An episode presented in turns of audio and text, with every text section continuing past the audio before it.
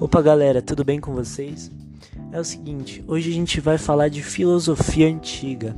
Isso mesmo, a gente vai falar de filosofia antiga, falando desde os pré-socráticos, os sofistas, vamos falar de Platão, da alegoria da caverna, vamos falar de Aristóteles, vamos falar de Sócrates, né? Não falei em ordem cronológica, mas vamos falar de todos esses nomes principais da filosofia, esses períodos da filosofia, de onde veio a filosofia, os motivos da filosofia surgir aí, né, na Grécia. E é isso. Espero que vocês gostem. Vamos falar aí um pouco de filosofia antiga. Antes de falar aí dos pré-socráticos e tal, é importante a gente falar que a filosofia ela surgiu na Grécia, né? E a filosofia vem do princípio de pensar as coisas de um modo racional, de modo autônomo, pensar no conhecimento como um todo, né? Como uma construção de conhecimento. E surgiu na Grécia por alguns motivos, né? Não foi por acaso. É, principalmente porque na Grécia as explicações para os fenômenos naturais, etc., vinham muito dessas ideias mitológicas, né? dessas ideias do senso comum, eram principalmente mitológicas. E esses filósofos queriam explicar de forma racional essas ideias, esses fenômenos. Né? Além disso, é, a pluralidade dos, de povos que compunham a região da Grécia Antiga, né? Isso foi muito importante também. Além disso, tivemos questões geográficas, sociais, econômicas, como o florescimento do comércio, da navegação, o contato com povos egípcios, babilônicos e asiáticos, né? Isso é importante falar também, porque tiveram muita influência no pensamento grego racional, né? nessa filosofia grega, e isso é muito importante de destacar, né? Agora falando dos pré-socráticos, eles são chamados assim porque são filósofos da Grécia antiga que antecederam Sócrates. Mas uma coisa importante de falar também, estou enrolando muito, mas é importante falar que a filosofia, os pré-socráticos, né, da filosofia antiga, eles não são numa questão cronológica, mas sim de linha de pensamento, principalmente, porque tiveram alguns pré-socráticos que inclusive viveram na mesma, no mesmo período cronológico de Sócrates, mas tinham ideias diferentes, essas ideias naturalistas dos pré-socráticos, né? Isso é importante a gente destacar também. É, resumindo os pré-socráticos, né, eles eram denominados também como naturalistas, né? E é da sua natureza obter coisas, explicações de um princípio das coisas, princípio de todos os fenômenos do universo, né? Então, isso é interessante, eles buscavam a questão cosmológica, né, que significava que eles buscavam encontrar o princípio, né, como eu disse, o princípio das coisas. Porém é muito difícil, né, explicar o universo, né, a partir de um princípio fundamental único, né? Então ele entrou, esse princípio fundamental único entrou em desuso, né? E aí foram surgindo os outros períodos aí da filosofia, esses novos pensadores, né? Bom, as principais escolas filosóficas desses pensadores pré-socráticos é, tinham, por exemplo, a escola jônica, que é é, era de um pensamento fundamentado por Tales de Mileto, né? Que afirmava que a água seria o princípio de tudo, né? E ele foi continuado por alguns outros nomes, como Heráclito, como Anaximandro, Anaximenes, né? É importante a gente destacar isso também. É, além disso, tínhamos a escola pitagórica, né? Que Pitágoras de Samos, quem nunca ouviu falar de Pitágoras, né? Foi um matemático muito importante, além de filósofo, né? E ele observou uma presença das, das relações matemáticas em toda a natureza, né? Isso é muito importante destacar também. Também tivemos a escola eleata, né? Que esses principais eleatas, né? Essa linha de pensamento pré-socrático foram Zenão, Parmênides, que é muito conhecido, né? E eles formularam o princípio não com base em um elemento preciso, né, em um único elemento que fundamentava todas as coisas, mas na imobilidade de todas as coisas que evidencia a essência de tudo, né? E isso é muito interessante, né? Essas linhas de pensamento pré-socráticas, né? Cada um querendo fundamentar suas ideias em um elemento, em um princípio fundamental, né? Também tivemos né, a escola pluralista, que você já deve ter ouvido falar, que os principais pluralistas foram Demócrito, que com certeza já ouviu falar, Anaxagoras, Anaxágoras, nome difícil, Empedocles, né? e Leus, Leucipo, né? São nomes meio difíceis, mas a gente tenta falar. É, para cada um deles tinha alguns elementos que compunham, principalmente desses três que eu citei, é, a terra, o fogo, a água e o ar, né? E é muito importante a gente entender esse pensamento pré-socrático, porque a partir de, apesar de atualmente parecerem ideias absurdas, porque hoje a gente tem desenvolvimento tecnológico, hoje a gente tem a ciência que não tinha, eram ideias muito avançadas para a época, querer explicar é, as coisas de forma racional, de forma diferente da forma mitológica, e isso é muito interessante. Agora vamos falar de Sócrates, né? Sócrates. Quem nunca ouviu falar de Sócrates, né? Um dos filósofos mais importantes da história. Ele nasceu em Atenas no ano 450 a.C., né? Ele foi um dos filósofos gregos mais importantes da história, né? E além de filósofo, ele foi soldado e escultor em Atenas. Diferentemente dos pré-socráticos que buscavam uma forma naturalista de explicar as coisas, é, Sócrates buscava compreender o que é a essência humana, ele buscava entender o comportamento humano, né? a alma humana como uma razão, é, um eu consciente, é, e define a consciência em alguns tipos, né? consciência intelectual, consciência moral. É, ele acreditava também uma ideia muito importante que ele acreditava é que todos nascem com conhecimento. Cabe ao mestre realizar o parto desse conhecimento, né? Ou seja, a gente nasce com um conhecimento dentro de nós, né? A gente esquece e a gente descobre ao longo do tempo. Isso é muito interessante essa ideia dele, né? E, enfim, é muito legal. Ele também desenvolveu o método dialógico, né? Que chamam de maiêutica é, que vem dessa figura materna, né, maiêutica. É, e ele dizia que, assim como a mãe ajuda a dar luz à vida, os filósofos dão luz à verdade a partir da razão. Ou seja, que, que frase, né? Que frase impactante. Os filósofos dão a luz ao conhecimento a partir da razão. Isso é muito interessante. Né? A tese de diálogo socrático que ele desenvolveu para a compreensão do conhecimento consiste na ironia socrática. Isso é muito conhecido né, nas ideias de Sócrates. É, e essa ironia é dividida em três etapas, sendo ela a tese, a antítese e a síntese. É, e outra coisa muito interessante de a gente estudar Sócrates é uma ideia dele de autoconhecimento, a importância do autoconhecimento. Ou seja, para ele você só consegue conhecer as coisas se autoconhecendo. E isso é muito verdade, é muito interessante a gente pensar, né?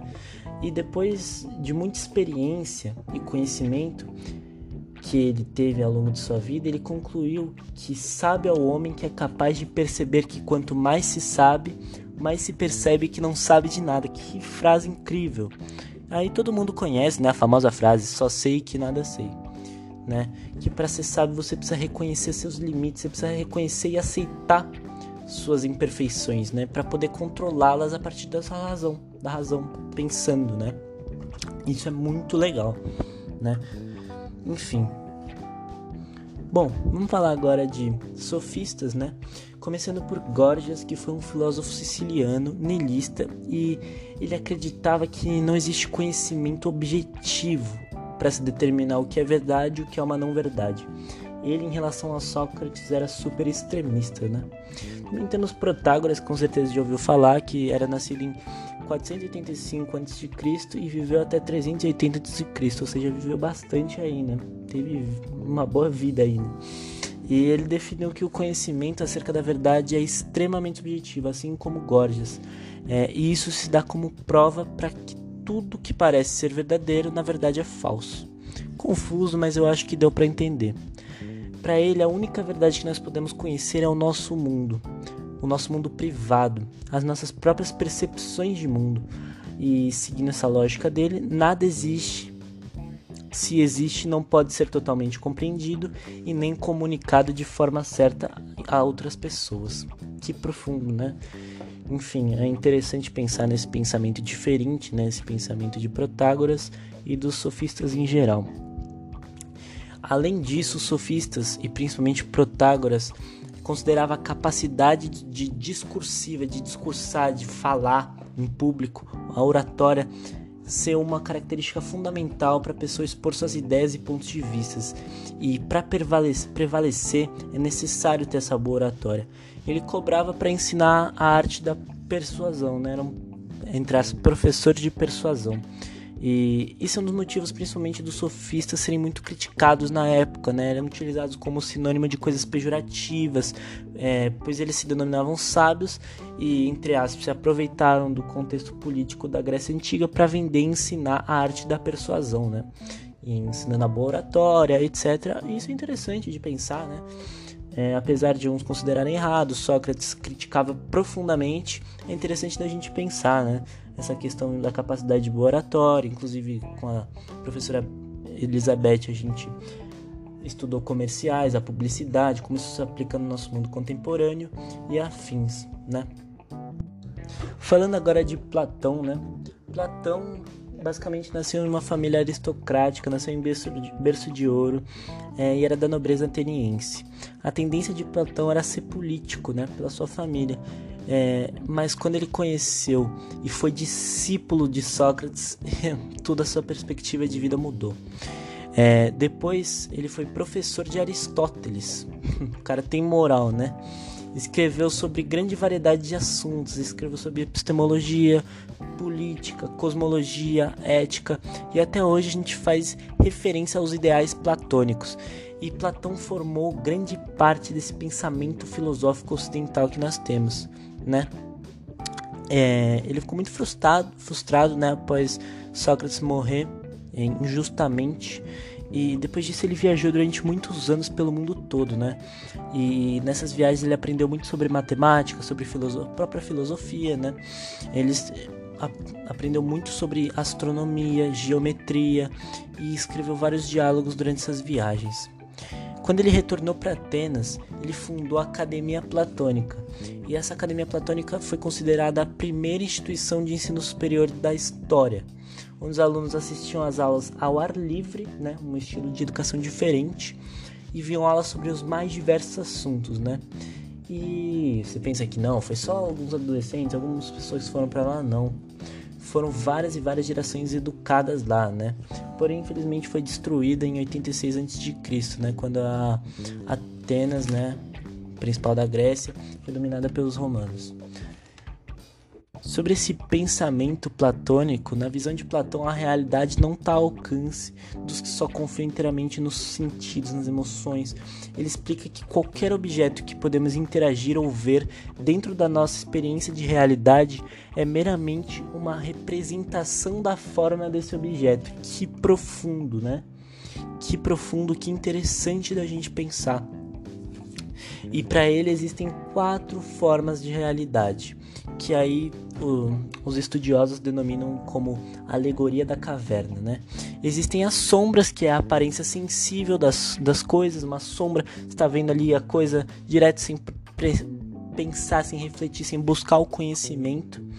A gente tem as marionetes, que é a representação dos animais, objetos que estão ali a gente tem o exterior da caverna, que é a realidade das ideias que isso representa, né? Por exemplo, um, uma caneta. Se você olha para uma caneta, você tem uma realidade as sombras, né? A aparência sensível.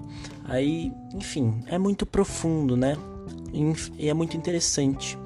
E aí a gente tem o sol que bate pro lado externo da caverna, que essas marionetes não conseguem ver é, e que fazem a sombra, que é a suprema ideia do bem. Isso é muito interessante. Aí temos também a teoria das ideias, né, que vem da dialética platônica, que diz, por exemplo, que mesmo que existam diversos tipos de abelha, a ideia de abelha deve ser única. É uma ideia única, uma ideia abelha, né, imutável e a verdadeira realidade. E para Platão, conhecer é lembrar, pois somos completos dentro da alma antes de nascermos, mas quando encarnamos para ele a nossa alma esquece de tudo que tem dentro e precisa ser lembrado. Que eu falei, Sócrates pensa um pouco diferente, né? Porém, Platão tem essa ideia muito profunda da alma, né? E apesar de ser parecido com Sócrates, tem essa coisa diferente da alma, né? Como eu já disse. E isso é muito legal. Eu, eu gosto particularmente muito das ideias de Platão. E agora vamos falar de Aristóteles. Aristóteles nasceu na Macedônia, foi filho de um médico chamado Nicômaco, né? E ele era amigo do rei da Macedônia. É, Aristóteles foi tutor de Alexandre Magno. Já ouviu falar de Alexandre Grande? Bom, acho que já ouviu e ele foi tutor de Alexandre Grande, né? Aristóteles mudou para mudou-se para Atenas, né? E e foi à academia de Platão, né? Como eu já disse. E na academia de Platão ele lecionou por mais ou menos duas décadas, alguns dizem que mais, né? E ele lecionou retórica e ficou lá até a morte de seu mestre, né? Quando ele foi embora de lá, ele criou sua própria escola, né? Sua própria instituição que se chamava de Liceu Perpactus, né? E foi com o apoio de Alexandre, porque Alexandre tinha muito poder político e ajudou Aristóteles a ter criar esse projeto de instituição, né? A escola, né, liceu, né, focava principalmente em ciências naturais, né, com inclusive acervos de fauna e flora. E era uma das bibliotecas maiores do mundo, né? Isso é muito interessante. Acerca das obras de Platão, é, eram 120 obras que ele escreveu ao longo da vida, porém sobreviveram apenas 40. Dessas 40, as principais, as mais estudadas, as mais aprofundadas, são sete obras. A obra que fala sobre metafísica, né, que metafísica é um conceito muito interessante de Aristóteles, que diz que tudo é movido por uma força que o efetiva e a potencialidade dos seres. Isso é muito interessante. Ele também fala sobre uma obra sobre ética nicômica, outra obra sobre moderação e moralidades, outra obra sobre física e suas concepções de mundo através da física, outra obra sobre poética, né, poesia e poemas, outra obra, outra obra sobre retórica, né, que ele considera outra parte da dialética e outra obra sobre política, né? Além de várias outras obras, mas essas são as principais, tá? Acerca das ideias principais de, Plat de Aristóteles, até confundi tanta filosofia aqui, é, ele era muito crítico da teoria das ideias, né? Ele não acreditava num mundo de ideias à parte, é, de formas ideais e nem que essas formas formas ideais fossem uma cópia perfeita de um mundo das ideias, né? Para ele, ele tem uma frase que é bem conhecida, na verdade: as ideias das coisas estão dentro das coisas, com suas características próprias, sendo uma concepção humana a ideia das coisas. Além disso, outra ideia dele que é muito interessante é a ideia do conceito de linguagem que ele tem, né? Para ele a linguagem é um aspecto fundamental, pois é ela que permite com que o conhecimento se passe de geração em geração, né? Isso é muito interessante. Além disso, ele valorizava muito os sentidos humanos, né? O olfato, a audição, e acha que tudo deve ser transmitido, né? Isso é muito legal e isso, inclusive, a nossa cultura tem muito disso. Todas as culturas, na verdade, né? Além disso, ele constatou que todos os seres vivos do mundo têm semelhanças entre si, e a natureza nos apresenta padrões, e dentro desses padrões há uma hierarquia dos seres, entre os seres vivos e os não vivos. Dentro dos seres vivos temos os animais, e aí a hierarquia, a hierarquia fica entre os irracionais e os racionais, os que pensam e os que não são capazes de raciocinar de forma lógica. Que isso é a filosofia, né? Estudar os fenômenos e os comportamentos de forma lógica, de forma racional, né? Além disso, ele fala sobre o que é essencial e o que é acidental, acidental, né? Agrupando semelhanças e diferenças. Para ele, todas as coisas da natureza têm a possibilidade de concretizar determinada forma, concretizando uma possibilidade. Quando, de, quando concretiza uma forma, concretiza uma possibilidade. E toda mudança na natureza é uma transformação de potencial para real. Muito interessante essas ideias de Platão de Aristóteles. Nossa, eu tô até confundindo de tanta filosofia, me perdoe, mas acho que deu para entender.